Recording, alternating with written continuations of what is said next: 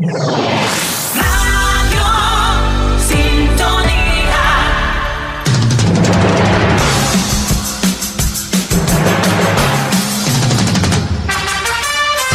Son las 10 y cuarto de la mañana. Vamos a empezar a entrar en materia, a contar cositas en este salpicón. Vamos a hablar de ocupación. Siempre que hablamos de ocupación nos viene a la mente pues personas que se meten en, dan una patada a la puerta o, llegan a un acuerdo eh, de alguna manera con algún tipo de mafia, eh, que le rompen las puertas, que entran, o personas que necesitan un techo y ocupan viviendas que están vacías, edificios que se han quedado a media. Pero también hay casos como el que le vamos a contar ahora, el caso de un propietario, de un señor que se enferma, que decide alquilar su casa en Fuerteventura para irse a Tenerife a ser tratado de su enfermedad degenerativa y eh, las personas a las que les tiene arrendada la casa pues están más de dos años sin pagarle el, alquiler y además no quieren abandonar la casa. Eso, se llama ocupación. Ocupación, sí.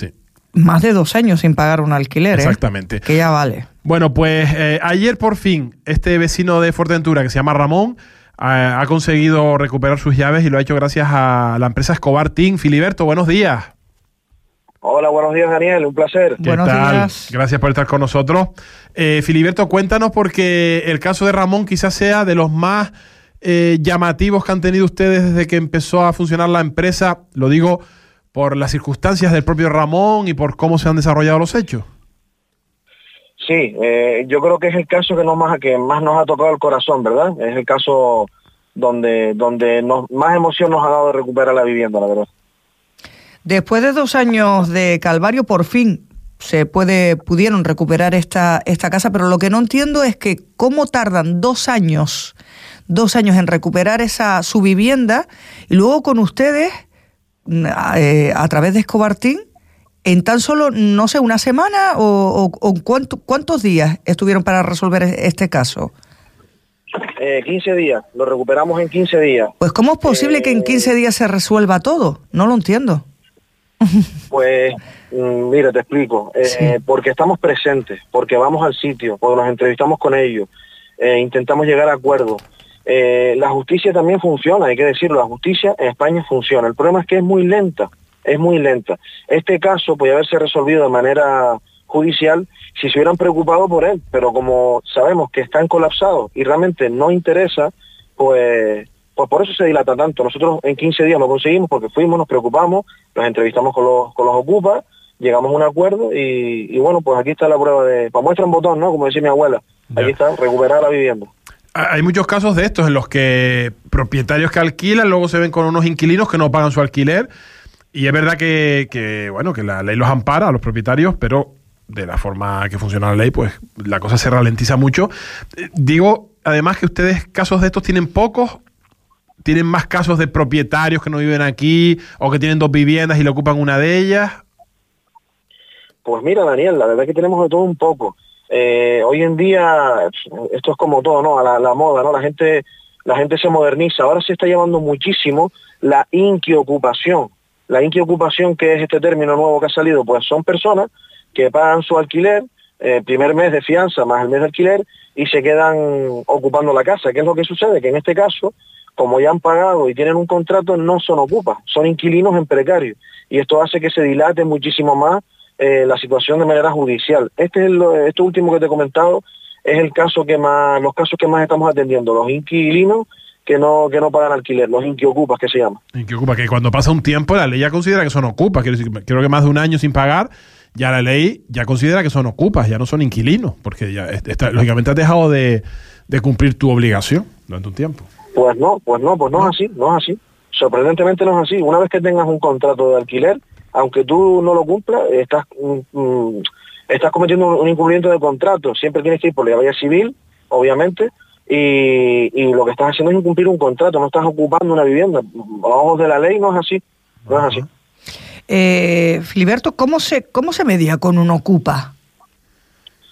Eh, pues mira, se media teniendo mucho tacto, teniendo demasiado tacto, teniendo los pies sobre la tierra eh, y sabiendo en qué posición estamos nosotros y en qué posición están ellos, que lamentablemente están por encima de nosotros, porque ellos pueden decir y alegar cualquier cosa.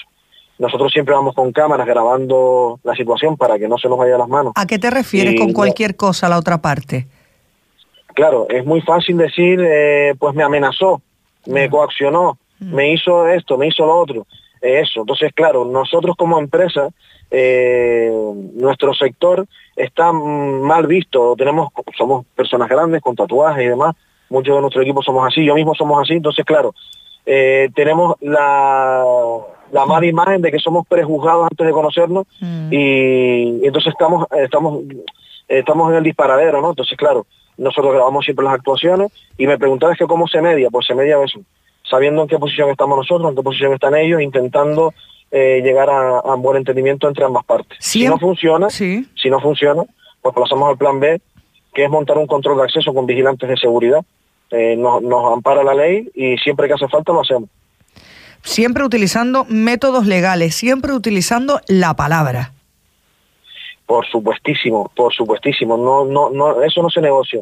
Para mí una amenaza, una coacción no existe. No podemos entrar en ese en ese tema. Si es verdad que recibimos 200.000 amenazas, eh, hemos recibido incluso golpes, pero nosotros, gracias a Dios, hasta de hoy no hemos hecho no hemos hecho uso de, de ninguna de esas cosas.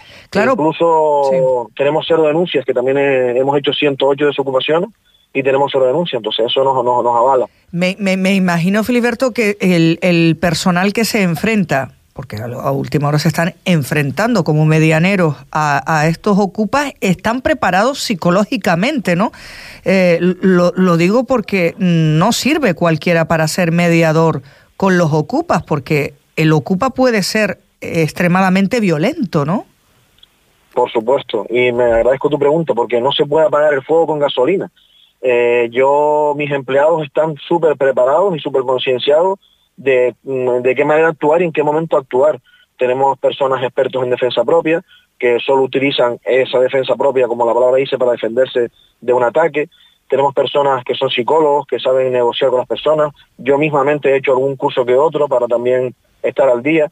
Y mira, y realmente te digo una cosa, ya que está tan en, tan en alza últimamente el tema de la salud mental, pues eh, te voy a confesar que nosotros, yo como empresa, he tenido he tenido a bien, pues eh, todos los meses hacemos una sesión de, terapia para también soltar un poco de estrés y la carga emocional que cogemos con nuestros casos. Claro, interesante.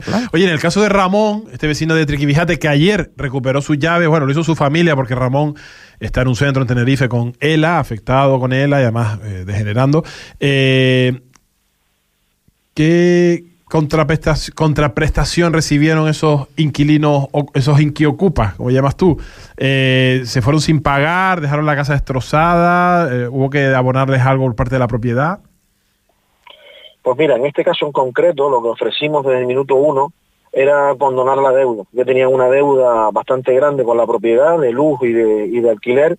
Entonces nosotros ofrecimos, eh, bueno, te perdonamos la deuda, pero tienes que abandonar la propiedad le pusimos a disposición también un vehículo para que pudieran realizar la mudanza y, la mano de obra de ayudarlos a hacer la mudanza.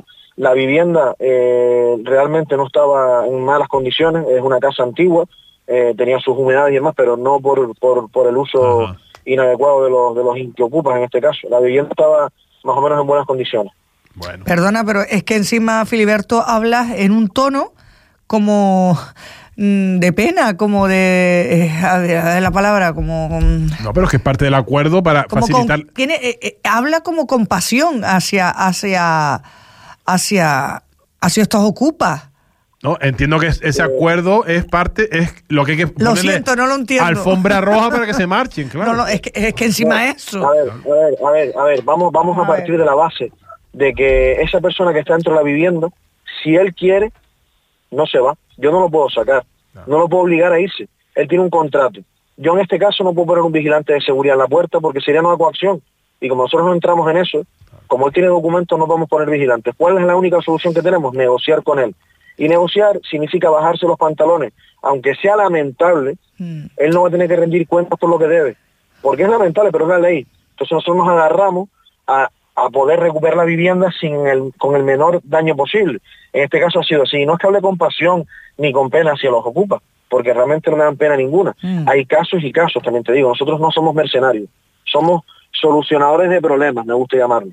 En este caso, lo que le ofrecimos fue esto. No deja de ser una persona con sus necesidades y aquí no criminalizamos absolutamente a nadie. Él se aprovechó de una situación, lo hizo bastante mal, pero bueno, al fin y al cabo salió bien.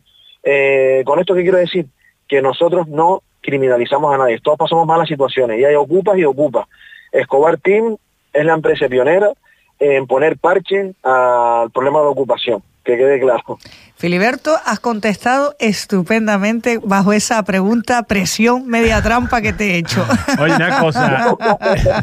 una cosa. Eh, Genial. decías que, han actuado más de, ciento, más de 100 veces, ciento y pico veces ya, han, actuado con éxito, en la, mayoría de los, la gran mayoría de los casos, sin ninguna denuncia. Siempre en Fuerteventura, porque ustedes también eh, han tenido trabajos fuera de, de la isla, ¿no? Sí, hemos hecho cositas en Lanzarote, en Tenerife también hemos trabajado muchísimo. Donde más duro estamos trabajando es en Fuerteventura. Somos de aquí, eh, yo soy de Tenerife, pero considero que esta es mi tierra y es donde más me he expandido. Pero sí, donde nos llamen, ahí estaremos. ¿Y, hay gusto. ¿Y en Península? En Península no, no hemos abarcado tanto, ni queremos. En Península hay otras empresas mm. también que son bastante buenas. Vale. Y una, una, una zona, la zona caliente de Fuerteventura para la ocupación, en donde más un barrio, o sea, un barrio o un municipio, me da igual, si no quieres localizar demasiado. Mira, te lo voy a poner fácil. La zona más fría, yo creo que acabo antes diciendo, la zona más fría, antes que la zona más caliente. La zona donde menos ocupación hay o donde menos hemos trabajado, es en Puerto del Rosario. Ahí suele haber más inquilinos ocupas, como te decía, y ocupas, ocupas toda la isla. La zona turística es que la gente se aprovecha porque, claro, hay viviendas de segunda habitabilidad, hay grandes inversores, entonces, ¿dónde están situadas esas casas? En los núcleos donde hay, hay turistas, Corralejo, Costa Calma, eh, eh Caleta de Fuste, etcétera. Eh, son las zonas donde más, más ocupas hay.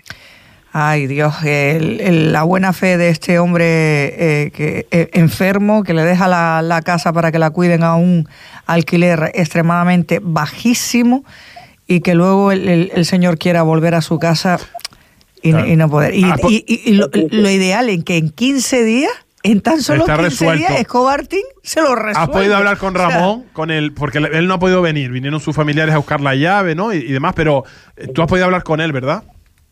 Mira, ¿sabes qué pasa? Ramón me mandó un vídeo de manera personal agradeciéndomelo, eh, pero él ahora mismo no puede hablar porque está tan emocionado. O sea, eh, ten en cuenta que la enfermedad que él tiene es una enfermedad también que, más que nada es a tema muscular, ¿no? Te, te va deteriorando tu sistema muscular y demás. Entonces él cuando coge nervios se, se tensa mucho más y le es imposible hasta hablar, hasta comer. Entonces hay que dejarle un tiempo hasta que él eh, pues digiera esta esta situación, esta situación y esta situación y ya luego pues claro será un placer hablar con él y si Dios quiere pues llame unas risas dentro de lo que pueda poner. Será un placer enorme. Claro que sí. Oye, nos sentimos, ¿verdad, Daniel? Nos sentimos más cuidados gracias a, Filiberto, su equipo, ¿no? Escobartín, gracias Filiberto por la labor, enhorabuena por el éxito y también a la familia de Ramón, a su hermana Mari Carmen, a su sobrino, porque eh, eh, llevaban años luchando por esta situación y por fin ayer recuperaron la llave de su casa. Un abrazo con, con, con, con, 20 abrazos así largos, porque mira que los hombres estos son grandes, son grandes, son, son tipos, tipos aparentemente duros, pero con un corazón muy grande. ¿verdad? Muchísimas gracias a ustedes por la oportunidad, eh, siempre es un placer atenderles. Y antes de que me de, retirarme, quiero dejar una reflexión, yo soy mucho de reflexiones, eh, para, para, todos nuestros oyentes, ¿no? Eh, nosotros tenemos un vehículo a la puerta de nuestra casa, un coche, ¿verdad? Eh, viene cualquier persona, te cambia la cerradura del coche y lo utiliza sin tu permiso. ¿Nosotros qué hacemos?